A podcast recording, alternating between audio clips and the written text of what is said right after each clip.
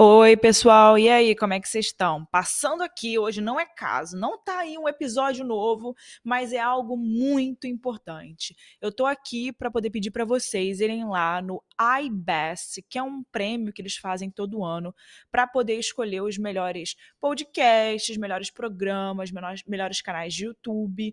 E o Casos Reais está participando esse ano da categoria de podcasts é a primeira vez que a gente participa e eu estou muito feliz, muito feliz mesmo, principalmente porque lá nessa categoria a gente está concorrendo com grandes podcasts brasileiros.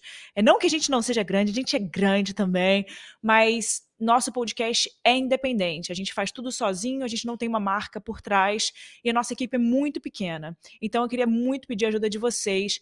Talvez a gente não chegue lá no top 10, mas seria muito bom se a gente chegasse mas estamos aqui tentando. Eu já fico muito feliz da gente estar tá aí nesse, do lado desses nomes. Talvez se fosse separado por categoria, se tivesse lá de crimes, talvez a gente conseguiria ali.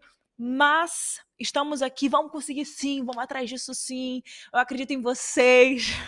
E é isso, gente. Se a gente chegar aí no top 10, eu lanço um episódio especial a mais quando, a, quando sair o resultado é quando a gente vê aí que tá no top 10, eu lanço um episódio. Faço alguma coisa para vocês, gente.